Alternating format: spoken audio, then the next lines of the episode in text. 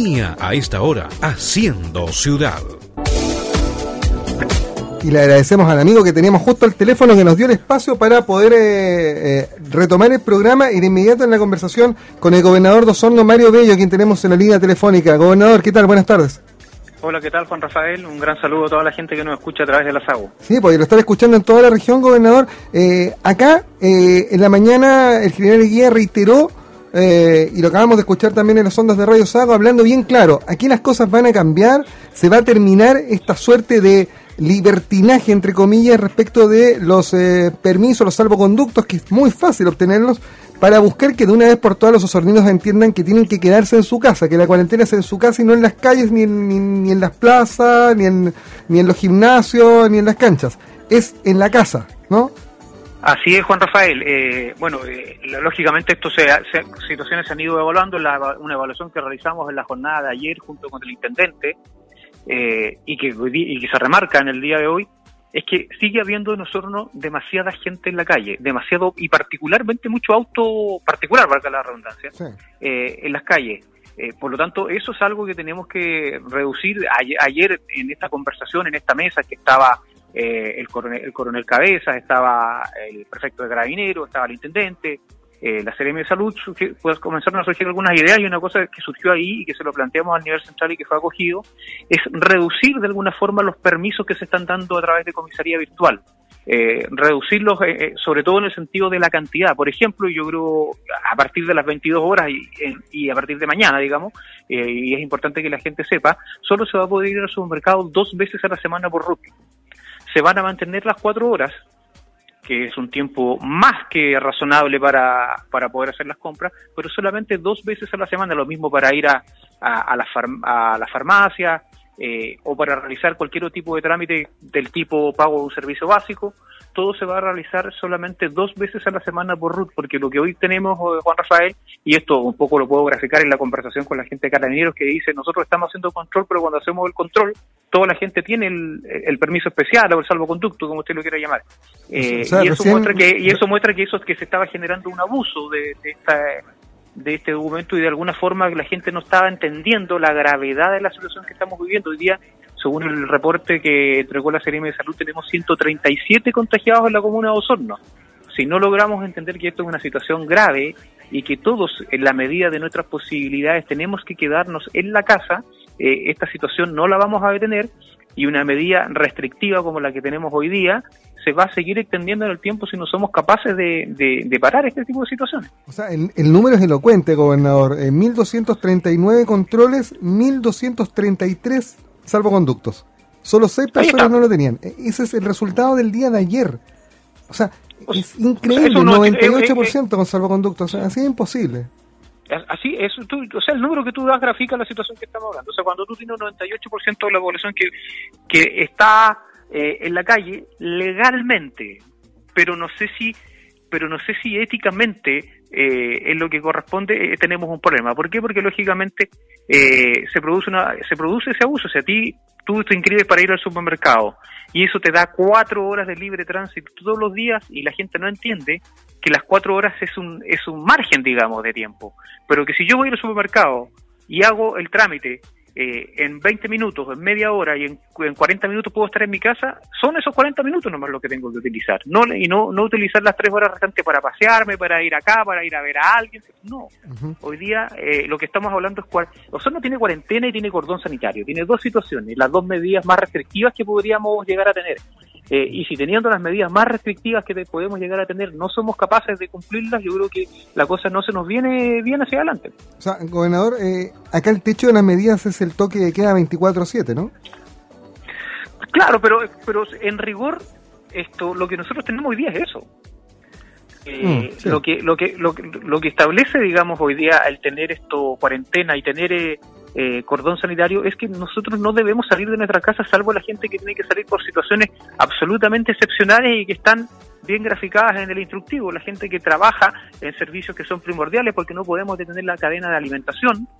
Eh, por lo tanto, esa es la gente que puede salir de la casa. Yo tengo la impresión de que eh, está demasiado, no tengo la impresión, estoy seguro que está saliendo mucha más gente que esa de sus hogares, un poco haciendo abuso de este permiso para ir al supermercado de, de cuatro horas diarias que, como te digo, desde mañana ya se reduce solamente eh, a dos permisos semanales. Así que eh, esperamos que la gente eh, nos, lo haga, digamos, de esa forma y, no tengamos que lamentar situaciones en Osorno por culpa de nosotros mismos como soninos que no hemos sido capaces de, cumplir con este tipo de situaciones. También hay que decir, Juan Rafael, que, que se agregan algunas situaciones ¿ah? ah que, no estaban y que, y que eran necesarios porque de alguna forma no estaban cubiertas. Por ejemplo, hoy día se va a poder esto llevar eh, eh, artículos de primera necesidad como alimentos o medicamentos eh, a los reclusos y dejarlos en el centro penitenciario. Eso tiene tres horas de libre tránsito, también máximo dos veces a la semana. También hay gente que nos había planteado el tema de que necesitaba cambiarse de domicilio porque, no sé, muchas veces tú ya tenías tu arriendo vencido, ya tenías arrendado el otro lugar, te tenías que cambiar y para eso también se va a dar un permiso por solo una vez dentro de la ciudad. Por lo tanto, se están también eh, abordando situaciones que por ahí no estaban tan, tan claras eh, también el tema de entregar eh, a los adultos mayores, que yo creo que es muy importante, hay adultos mayores que viven solos y de pronto no tienen la facilidad de moverse, y el tema de irles a dejar un alimento o un artículo de primera necesidad, un medicamento, eh, también va a tener dos horas de libre tránsito, máximo dos veces a la semana, con la precaución de que esas personas no tienen que tener contacto con el adulto mayor, es solo írselo a dejar en la puerta de la casa, por decirlo de alguna forma gráfica, eh, y retirarse y retirarse de inmediato. No es una visita al adulto mayor. Eh, se trata de no poner en riesgo finalmente a nuestra población de adulto mayor, sino que entregarle la posibilidad de que puedan esto tener la alimentación, sobre todo para aquellos que están en situaciones postrados y que no pueden eh, moverse. Por lo tanto, eso es, Juan Rafael, las medidas, digamos, que están cambiando. Nosotros también estamos haciendo día a día cambios en las situaciones del tránsito, porque yo sé que ha generado mucha incomodidad, mucha molestia en la gente en la demora en los accesos, son no tanto por Buchman como Soriano, que hoy día en la mañana estuvieron muy complicadas. Eh, por lo tanto, se están haciendo algunos cambios, se está viendo con todo el sector productivo eh, que puedan eh, esos buses con trabajadores y los camiones hacer un control previo hacia mm. la calle Filippi para que después pasen más rápido y de forma más expedita hacia afuera de la ciudad, porque hoy se agregó una, una especie de un documento sanitario, una declaración sanitaria que no estaba y que por lo tanto nos dificultó el tránsito, pero ese, ese documento es necesario porque es el que nos va a permitir que esas personas regresen eh, a Osorno, porque alguien que sale y no tiene ese documento no puede regresar a la ciudad. Gobernador, eh, nos llaman nuestros auditores eh, y, nos dicen, estamos pagando justos por pecadores, estamos encerrados y yo miro hacia afuera y está llena de gente, por ejemplo, nos dan el ejemplo de, de la calle Santiago Rosas. Eh, este, este llamado ha sido recurrente. hay mucha gente que reclama que, claro, el centro está limpio, pero en los barrios la cosa está desbordada. ¿Quién se tiene que encargar de fiscalizar eso? ¿Tiene que ir la facha, el ejército? ¿Tiene que ir carabineros a pedir? ¿Quién tiene que ir? A ver, ayer eh, ayer Carabineros hizo un control bastante extenso por la ciudad, que es un poco lo que tú, el que tú mencionabas hacia atrás, y, son la, y es el jefe de las fuerzas, el coronel Cabeza, junto a el prefecto Carabineros, quien está, el, coronel Saavedra, quienes están disponiendo este control. Eh, y se está haciendo en la medida de las posibilidades, eh, Juan Rafael, pero yo creo que es súper importante recalcarle a la gente, aquí no hay un carabinero ni hay un, un militar por cada uno de los osorninos. O sea, la primera responsabilidad es de todos nosotros. Control eh, social. nosotros, control social, si nosotros no somos capaces de cumplir con algo que, que es simplemente quedarnos en la casa, tal vez yo digo simplemente, pero generalmente también es un tema complejo, pero hoy día estamos en una situación eh, realmente grave. Yo voy a, voy a repetir algo que dijo ayer, digamos, en el punto de prensa la Seremi de Salud, eh, que yo creo que grafica un poco la situación que estamos viviendo. O sea, hoy día si no somos capaces de, de pasar por la incomodidad de quedarnos en la casa o tal vez tener que de, tener que estar en un taco de, de una hora para entrar a Osorno, finalmente son incomodidades menores frente a lo que puede significar en nuestra ciudad eh, en situaciones como la que estamos viendo en reportajes en Ecuador o en otros lugares donde la gente se está muriendo en la calle. O sea, esa es, la, esa, esa, esa es la realidad que estamos viviendo. O sea, si no queremos un Osorno en un mes más con gente que se esté muriendo en la calle, eh, si en un mes más nuestra discusión va a ser dónde instalamos la fosa común, oh. esto va a ser porque finalmente eh, la gente, eh, todos nosotros como sorninos, no hemos sido capaces de esto asumir esto con la seriedad que, requiere. El gobernador de Osorno, Mario Bello, junto a nosotros en Radio Sago. Gobernador, siempre teléfonos abiertos, no, no abrimos las puertas, ¿no?